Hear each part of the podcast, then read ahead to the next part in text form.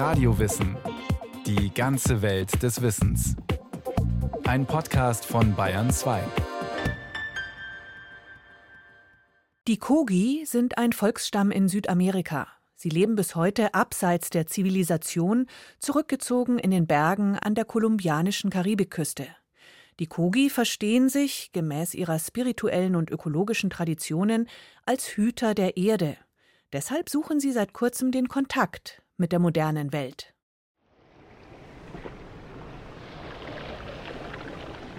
Es ist ein besonderes Fleckchen Erde. Die Wellen der türkisblauen Karibik schlagen auf dem palmengesäumten Sandstrand von Santa Marta auf. Nahe der Küste steigt die Landschaft steil an in die Sierra Nevada de Santa Marta. Der Hauch einer kühlen Brise weht von den schneebedeckten Fünftausendern dieses höchsten Küstengebirges der Welt in das schwülwarme Santa Marta, der ältesten Stadt des modernen Kolumbiens. Wer von hier hochblickt zum eisigen Berg Pico Cristobal Colón, benannt nach dem Eroberer Kolumbus, schaut auf ein Kaleidoskop aus Grün. Alle Klimazonen der Welt sind hier gleichzeitig sichtbar, belebt von einer unendlichen Vielfalt von Arten. Irgendwo in dieser grünen Wand aus Leben liegt die geheimnisvolle Ciudad Perdida, die in den 70er Jahren wiederentdeckte antike, verlorene Stadt, der uralten präkolumbianischen Tairona-Kultur Südamerikas. Darüber, hoch oben hinter eisigen Gebirgsflüssen und Schluchten, lebt ein Volk, das sich einst, als vor 500 Jahren die spanischen Conquistadores im Goldrausch eine blutige Spur an Kolumbiens Küste hinterließen, wohl aus dieser antiken Metropole in die steilen Täler und auf die kleinen Plateaus des Gebirges zurückgezogen hat lange Zeit ein fast vergessenes, fast unerreichbares indigenes Volk, die Kogi, Kagaba oder älteren Brüder, wie sie sich selbst bezeichnen. Die Sierra Nevada de Santa Marta teilen sie sich mit den Völkern der Arhuaco, Viva und Cancuamo. Alle anderen Nicht-Indigenen nennen sie Hermanos Menores, die jüngeren Brüder, die aus ihrer Sicht den Kontakt zur Erde verloren haben und die Gesetze der Natur nicht länger respektieren.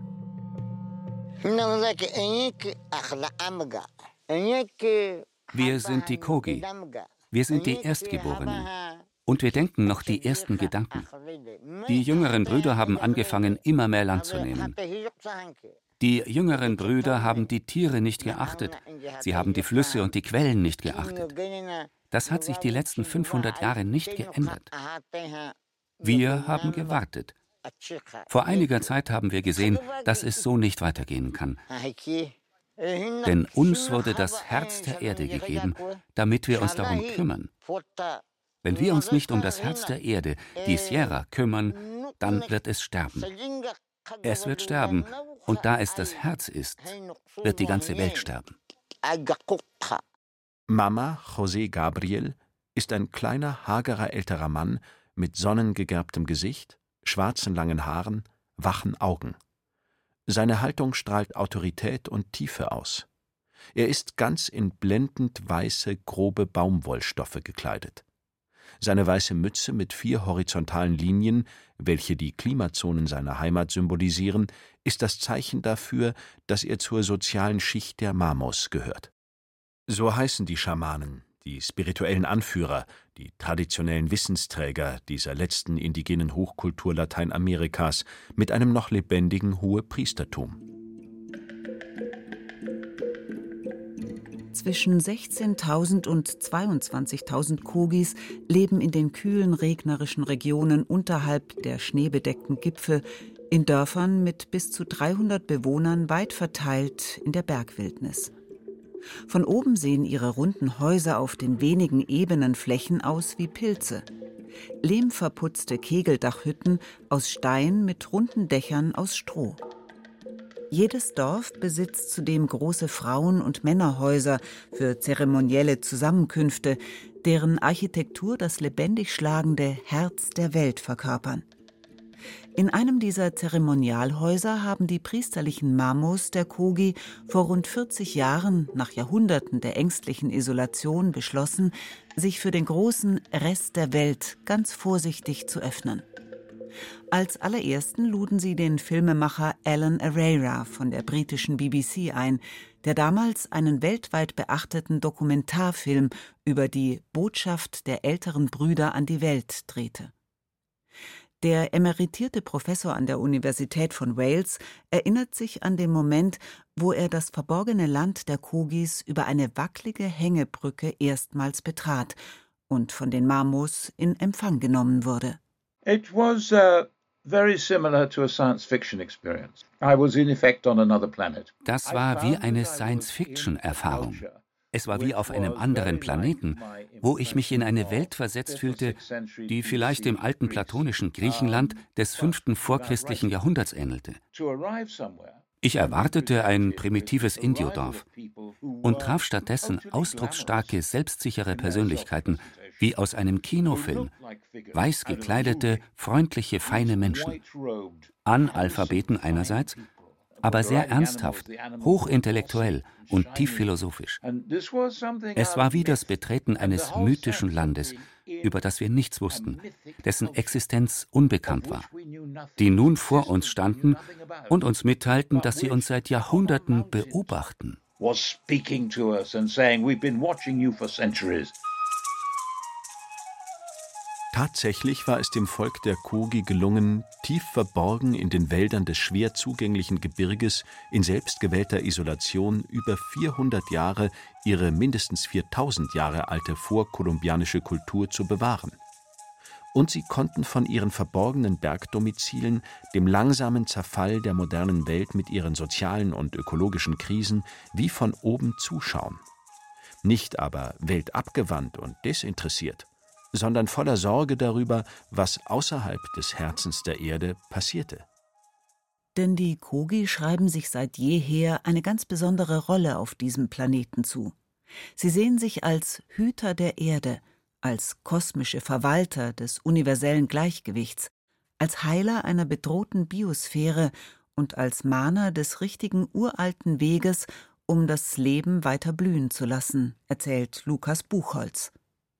Der Friedens- und Konfliktforscher folgte einer Einladung des indigenen Volkes, schrieb nach seiner Forschungsreise das Buch Kogi, wie ein Naturvolk unsere moderne Welt inspiriert und organisiert mit dem Verein Lebendige Zukunft kulturelle Brückenschläge zwischen hier und dort. Die Kogi verstehen sich als Volk als diejenigen, die noch die ursprüngliche Bedienungsanleitung der Erde kennen, die noch wissen, wie wir als Menschen gut im Gleichklang mit dem Planeten leben können, und das ist etwas, was Sie sagen, dass wir das vergessen haben als jüngere Brüder und Schwestern. Die Essenz der Kultur der Kogi ist die Intelligenz oder die Genialität der Natur ins Zentrum zu stellen. Angefangen von den Läufen der Flüssen, der Form der Berge, die Art, wo welche Bäume wachsen, welche Nahrungsmittel angebaut werden sollen, wie Architektur gestaltet werden soll. Das ist etwas, was wir uns anschauen können, was wir lernen können, auf der tiefer liegenden Ebene dessen, wie sie die Natur betrachten. Es herrscht Frieden zwischen Menschen und Natur auf den Bergen der Kogi. Die Selbstversorger kennen jede Pflanze und die Funktion jedes Schmetterlings im Netz des Lebens, ihren jeden Fluss, fühlen sich mit allen Spezies verbunden. All ihr Denken, ihre Identität, ihre Rituale, all ihre gesellschaftlich-kulturellen Handlungen sind ausgerichtet auf das, was wir ökologische Verantwortung nennen. Für sie ist es die lebensfördernde Entwicklung ihrer Heimat, die sie das Herz der Erde nennen. Das ist mehr als nur eine Metapher. Wer für das Herz verantwortlich ist, der muss den ganzen Körper im Blick haben. Deshalb sind die Kogi überzeugt, ihr altes Wissen über den richtigen Umgang mit der Erde in Zeiten der globalen Krise mit den Milliarden der jüngeren Brüder teilen zu müssen. Und das globale Interesse an der ganz anderen Weltsicht der Kogi wächst. In der Kosmovision dieses Volkes ist die Erde kein durchs All taumelnder Gesteinsbrocken mit ein bisschen Leben drauf, das zufällig entstanden ist, sondern der Planet ist ein bewusstes, fühlendes Lebewesen mit Organen, Blutbahnen, Bewusstsein. Kein Objekt der Ausbeutung, sondern ein Subjekt mit Willen, Absicht und tiefem Sinn. Ein Gegenüber, mit dem sie pausenlos in Kontakt treten, erklärt Arregoses Coronado, einer der wenigen modern ausgebildeten Kogi, Lehrer an den eigenen Schulen und Übersetzer der Mamos im Kontakt mit der Außenwelt. Okay, para nosotros, eh, la madre tierra für uns ist Mutter Erde ein Lebewesen, ein lebendiges Geschöpf. Was heißt das? Sie hat Empfindungen wie ein Lebewesen, auch wie wir Menschen. Sie hat Organe, Gehirn, Venen, Adern. Auch wir Menschen haben ein Hirn, Organe und alles, was Mutter Erde eigen ist. Genau aus diesem Grund gehen wir davon aus, dass Mutter Erde eine Mutter ist. Deshalb ist es für uns von so großer Bedeutung, das zu ehren und zu bewahren, was in und unter der Erde ist. Mineralien, Kohle, Minen und Steinbrüche. All das wird ja aus der Erde rausgeholt. Aber es gehört zum Körper von Mutter Erde. Aus diesem Grund geben wir immer wieder eine Botschaft an die jüngeren Brüder, dass sie damit aufhören sollen, die Erde zu zerstören. Hören wir damit auf, unsere Mutter zu zerstören. Aus dieser lebendigen Verbundenheit entstehen keine mechanischen Naturgesetze, mit denen die Erde kontrolliert und manipuliert oder wie ein Warenhaus geplündert wird, sondern ökologisch partnerschaftliche Prinzipien des Umgangs tatsächlich wie unter engen Verwandten oder in Beziehungen.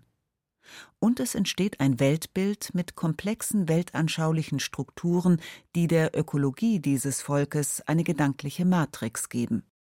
Falk Parawitte, deutsch-kolumbianischer Ethnologe, hat Jahre bei den Kogis verbracht, ihre Denkweise und ihr Wissen erforscht. An der Universität von Cambridge promovierte er über ihr ökologisches Weltverständnis. Im Mittelpunkt der Kogi-Kosmologie stehen für ihn vier Grundregeln. Erstens hat alles, jenseits jeden Zufalls, Sinn, Grund und Ursprung. Zweitens hat alles seine vorgegebene intelligente Ordnung und seinen festen Platz. Daraus folgt drittens, dass jedes Teil seine Funktion, seine Aufgabe und feste Rolle im Ganzen hat. Viertens schließlich wird alles als miteinander verbunden gesehen und muss im Gleichgewicht gehalten werden. In diesem lebendigen Gewebe steht aber nicht das Materielle im Vordergrund. Es ist nur der Schatten der geistigen und spirituellen Welt, sagt er. Der Ursprung der Dinge, das, was wirklich wertvoll ist, auch ihre Tradition, liegt in der spirituellen Dimension dieser Wirklichkeit. Die materielle Welt wird von der spirituellen durchwoben. Die Landschaft selbst, dieser Körper der Allmutter, das ist die Materialisierung von der spirituellen Welt, von ihren Gedanken. So wird das ausgedrückt, ja. Die Allmutter hat erstmal die Welt gedacht und dadurch auch gewoben, ein ganz großes Stück Stoff. Und dieser Stoff, das ist die Erde selbst. Alles ist ein tief durchdachter Teil dieses Ganzen. Alles war erst eine Idee, ein Gedanke. Und somit steckt dieser Geist, Aluna wird er genannt, in allen Dingen. Darum sind auch alle Dinge bewusst.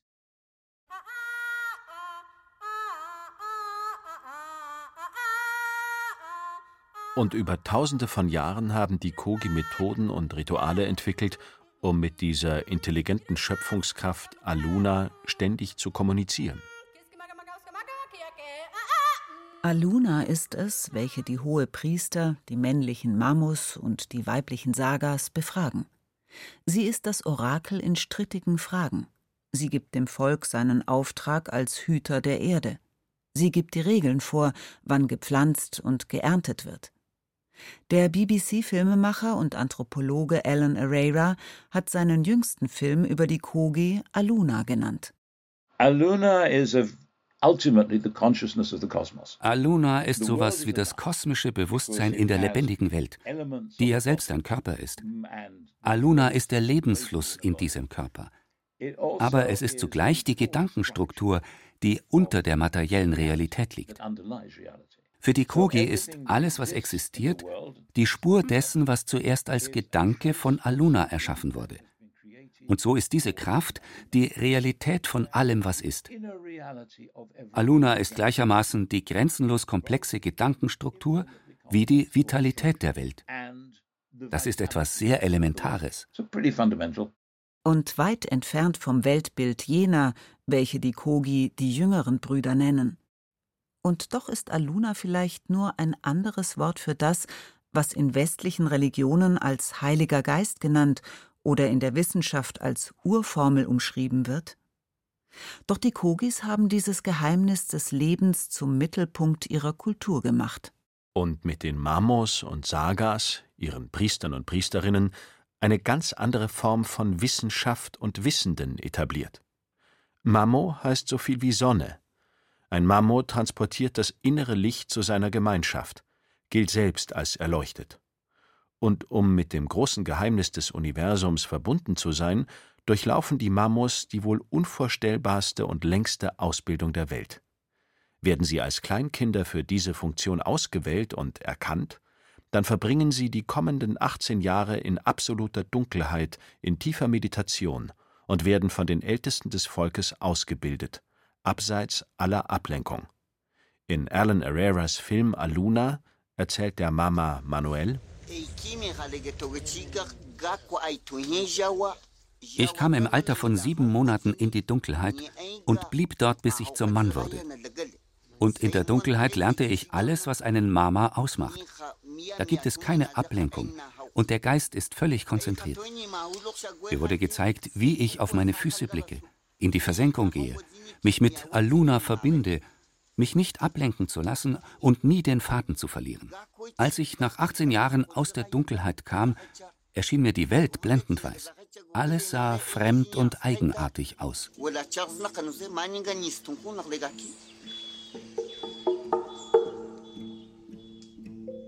Die Ausbildung zum Bewahrer der Traditionen, zum Mittler zu Aluna, zum hochsensiblen Schamanen, zum Philosophen, zum Berater und Heiler des Volkes, zum Leser der Landschaft, ja zum indianischen Universalgelehrten fand lange Zeit in Höhlen statt für die Kogis das Jenseits im Bauch der Erde.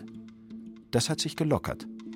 Aber noch heute lernen die Mamos und Sagas jahrelang im Dunkeln. Für sie der Ursprung aller Dinge, um das Licht der Welt völlig zu verstehen und zu sein. Nicht immer sind die Weisheiten der indianischen Erleuchteten für die Menschen der Moderne verständlich. Zu unterschiedlich sind Welterfahrung, Sozialisation und Einsicht in die innere Struktur der Welt.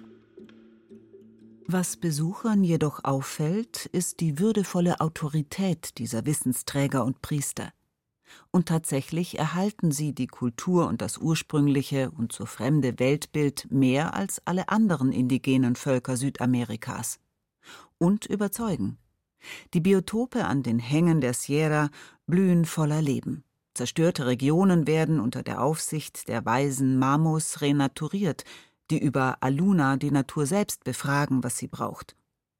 Die Identität der Kogis ist ungebrochen, ihre friedliche Kraft spürbar, ihre Botschaft an die Welt eindeutig und kompromisslos.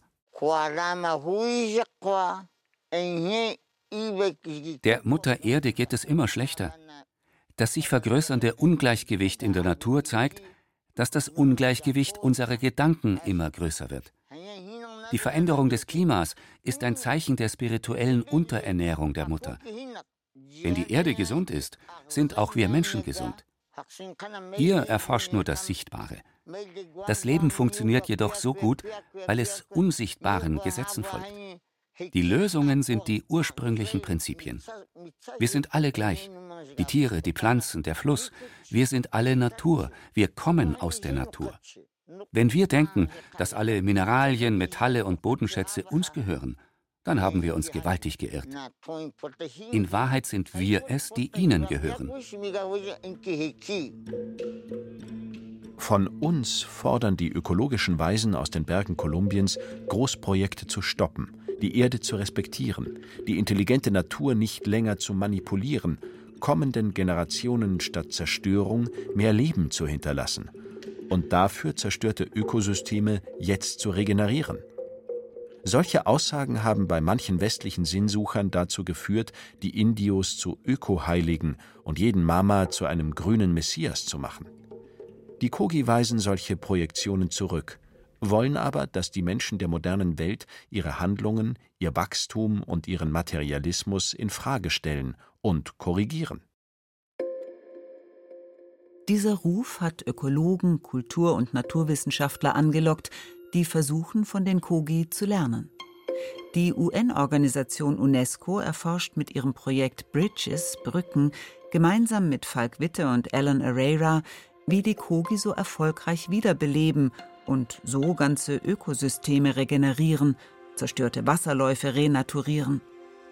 Akademisch trainierte Wissenschaftler versuchen, jenseits der Vorurteile, die geistige Kosmologie des alten spirituellen Wissens der Kogi zu begreifen und mit ihren eigenen Methoden in einen Dialog zu bringen. Der Friedens- und Konfliktforscher Lukas Buchholz will sogar eine Akademie für die Weitergabe des ursprünglichen Wissens gründen und ist doch zugleich unsicher, ob der Brückenbau gelingen kann. Ob wir die Kultur der Kogi jemals in der Tiefe verstehen werden können, weiß ich nicht. Wir können bis zu einem gewissen Grad einander erfassen, sehen, begegnen, in den Dialog treten. Es geht aber nicht darum, so zu werden wie die Kogi, sondern es geht darum, sich zu erinnern, wieder zu schauen, wo diese Prinzipien, die eben jenseits der Kultur sind, bei uns zu finden sind, wo sie zu finden waren, vielleicht in der Vergangenheit, und wo wir sie in zukünftigen Projekten, Arten und Weisen, unsere Gesellschaft, unsere Wirtschaft zu gestalten, wieder anwenden können, einbinden können. Das können uns die Kogi nicht sagen. Das ist unsere Aufgabe. Die Kogis, die sich nach dem Trauma der Kolonisierung 400 Jahre verborgen hatten, um ihre Traditionen zu schützen, haben gewagt, für die Überwindung der globalen Krisen einen Dialog zu eröffnen, der auch sie, die älteren Brüder, verändern wird.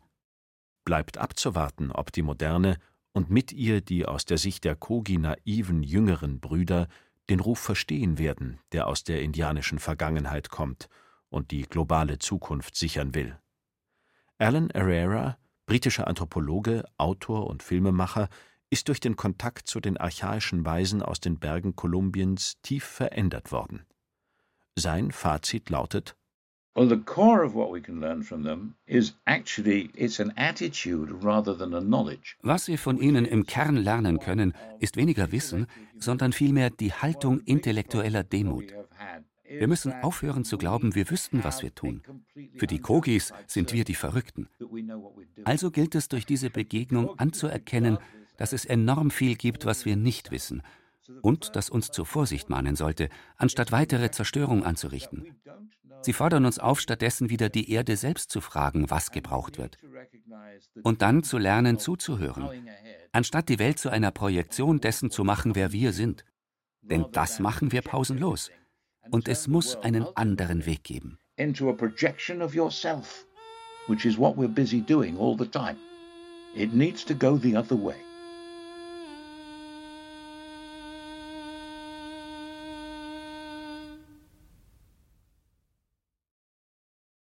Gesiko von Lübcke über das indigene Volk der Kogi. Wenn Sie noch mehr hören wollen über Menschen, die so ganz anders auf die Welt schauen, da gäb's auch noch die Radiowissen-Folge über die Religion der Maasai oder über das Volk der Yanomami oder auch über Naturreligionen. Alles zu finden in der ARD Audiothek und überall, wo es Podcasts gibt.